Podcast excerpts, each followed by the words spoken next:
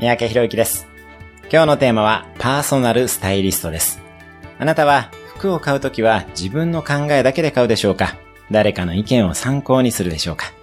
先日、パーソナルスタイリストの方にご同行いただき、メガネを4本買い増ししました。全部違う店で違うブランドです。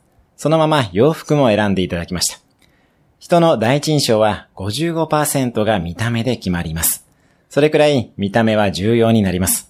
信頼できるプロのアドバイスを活用することで自分の印象は大きく変えることもできます。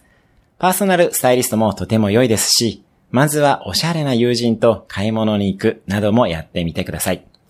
今日のおすすめ1分アクションです。自分の友人の中で最もおしゃれな人の SNS を見てみる。できれば一言メッセージをしてみる。今日も素敵な一日を。